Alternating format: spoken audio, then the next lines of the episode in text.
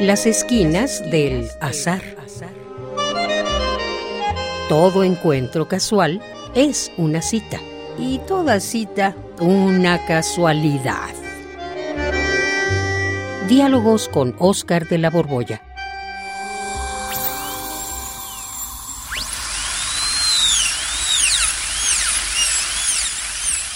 ¡Ah, caray!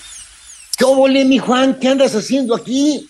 Ay, ay, ay, ay, pues, ¿qué, qué crees? Se me rompió una, no, no, sé si es muela o diente, pero vengo a que me lo reconstruyan, oye, y duele, ¿eh? ¿Y tú qué haces aquí?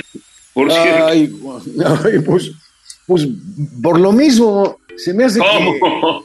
que eso de ser contemporáneos ya, ya nos, a, nos aquejan cosas semejantes. Bueno, pero lo único bueno es que este dentista, dicho con todo respeto, ¿eh? dicen que es un maravilloso albañil de precisión. no me digas, albañil de precisión. Pues sí, ya pensándolo bien, estos son en algún sentido los dentistas. Pero ay, ay, ay, cómo desearía no necesitar nunca venir a este lugar. La naturaleza debería de habernos puesto una especie de, ¿qué será? Una herradura de caballo. ¿Te acuerdas de aquel personaje, mandíbula, de las viejas películas de James Bond? Sí, cómo no. Pues ah. mira, un par de herraduras de metal con bisagra y que sirvieran para dar una dentellada. Es más, hasta podríamos colgarnos de una mordida, no del pasamanos, sino de las correas que vienen en el techo del metrobús o de los camiones. De veras, no estaría nada mal. Pero bueno, uno lo desea, pero la verdad es que de nada sirve que lo, desea, lo deseemos. Nada. Pues sí, los deseos pues siempre manifiestan una inconformidad con lo que uno tiene o con lo que uno es. Los deseos son siempre deseos de que las cosas fueran de otra manera, de que existieran otras cosas y no solamente las existen. Pues nos pasamos toda la vida deseando, ¿no? ¿Tú crees que eso sea bueno, pasarse la vida deseando? O más precisamente, ¿tú crees que los deseos sirvan de algo?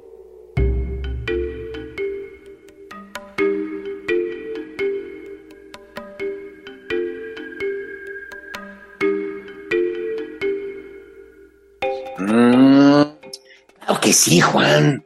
Los deseos son buenos. Pero, a ver, por la cara que pones, se me hace que andas muy schopenhaueriano. ¡Ah, qué, qué, schopenhaueriano, ni que ocho cuartos! yo, yo, yo solo creo que los deseos son malos. Ah, pues ya lo ves, sostienes lo mismo que Schopenhauer. Él también consideraba negativos los deseos. Ay, pues me imagino que tenía muy buenas razones. Para mí, los deseos, ya te lo dije, son lo peor de lo peor. Pero, a ver, cuéntame, ¿por qué Schopenhauer considera los deseos malos? Ah, pues, pues eh, solo cuando uno desea aparece la realidad. Y la realidad es el- la desgracia. man. Cuando uno no tiene deseos, la realidad es completamente anodina. Todo da lo mismo. No se distingue nada, de cuenta que la cubre una tela gris. Y en Mm. cambio, cuando deseamos, es como si encendiéramos una linterna que alumbra precisamente un aspecto de la realidad. Lo Ajá. deseado. Y ahí está el problema. Porque también al iluminar con este deseo, haces presentes los obstáculos con los que te vas a tropezar. Mira, por ejemplo, si tú deseas pasar por esta pared que está aquí, la, la pared, si no quieres pasar por la pared, pues la pared no se mete contigo. Prácticamente ni existe, ni nos habíamos dado ni cuenta que ahí estaba. Pero si quieres meterte a través de la pared para ver al dentista, pues chocas y te rompes la cabeza. Es cuando la realidad se hace presente y solamente sucede cuando deseas. Y es Ajá. cuando el deseo te ilumina los obstáculos con los que vas a tropezar. Eso es muy cierto. Pero fíjate que ya pensando y remontándome al pasado, eh, cuando yo deseaba ser actor, me voy a meter en la licenciatura en literatura dramática por eso ahí tropecé con un montón de dificultades que me hicieron infeliz. no habría padecido todo eso si no hubiera deseado. Exactamente, Juan.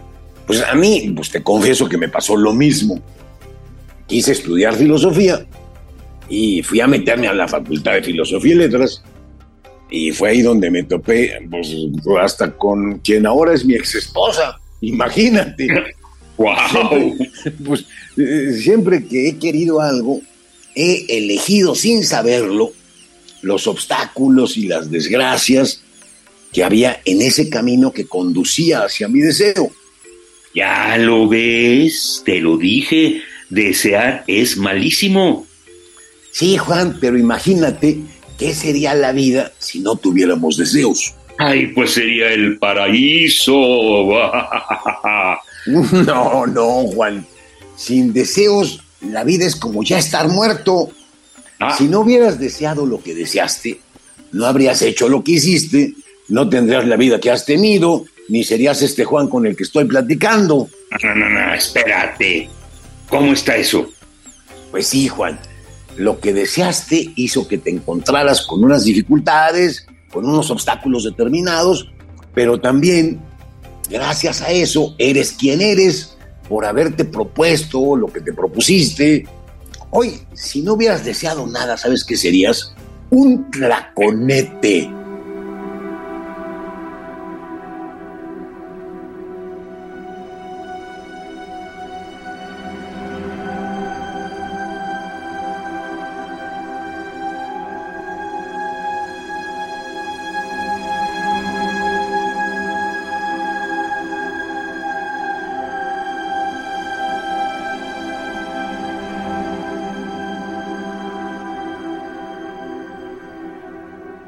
A ver, ¿te gustaría ser hoy un tlaconete?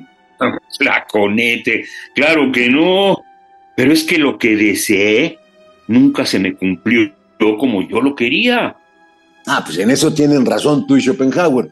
Los deseos nunca se alcanzan tal cual uno los desea, porque pues jamás se cumplen de manera instantánea. Y en lo que llegan, pues uno se la pasa idealizándolos, aderezándolos, y por eso Schopenhauer también recomienda que si ya pues no te puedes negar a desear, pues por lo menos frena tu imaginación, porque mientras más se tardan en llegar los deseos, mejores los haces, y cuando llegan, pues no se parecen a lo que ya has idealizado. Ay, sí, los deseos, aunque terminen por cumplirse, como que se me quite este dolor de muela o de diente, siempre se tardan, ve, no se me quita. Y uno se pasa imaginándoselos, mejorándolos. Sí, pues mira, yo pues, quise hacer una vez una novela. Y, y la hice, ¿no? Y cuando la leí, pues me gustó, pero no se parecía para nada a la novela perfecta que yo me había imaginado. Y luego vinieron todavía las peores desgracias. La primera, imagínate, fue el, editor. En lugar de publicar con todos los ejemplares que yo quería, sacó unos cuantos libros que se vendieron luego, luego. Y luego, el editor, en lugar de reimprimir un montón, eh, se tardó en reimprimirlos. Y finalmente, cuando me encontré con los lectores, y me comentaron amablemente algunas cosas, pues no tenía nada que ver lo que me dijeron con lo que yo esperaba que me debían de haber dicho. Y eso, y eso que sí pudiste escribir la novela, y sí te la publicaron, y sí la leyeron tus lectores, pero imagínate, un deseo de esos que no se te cumplieron nunca, nada más te frustraron, te hicieron comprender que eras un incapaz, Oscar Uy, Juan, pues mira, de esos deseos he tenido muchísimos. Y sí, ciertamente, no solo no resultaron como me los había imaginado, no, no solo la realidad se quedó corta, sino que jamás se materializó nada. Por eso dice Schopenhauer que no solo hay que desear, sino que hay que arrepentirse de haber deseado. Eh, y por eso también debemos de frenar la imaginación. pues ya lo ves, los deseos son malísimos. Ay, mi muela. Ay, pero malísimos. Sería mejor no haber tenido nunca esos deseos. Sí, Juan, pero ya sé, la vida no es fácil, pero mira, piénsalo. A pesar de todo, si nunca desearas nada, terminarías convertido en un placonete.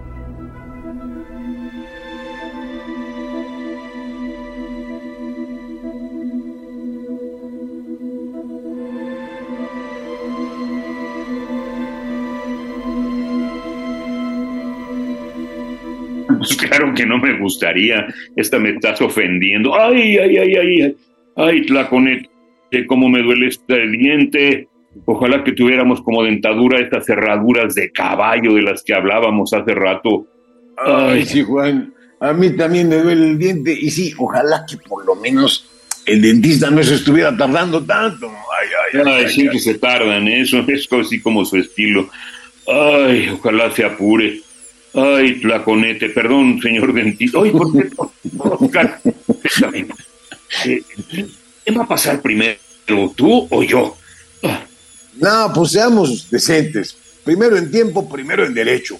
Y tú ya estabas aquí cuando yo llegué, o sea que tú pasas primero, Juan. Ay, mira, tanto me duele que ya no me acuerdo. Pero bueno, sí, gracias por dejarme pasar primero. Ah.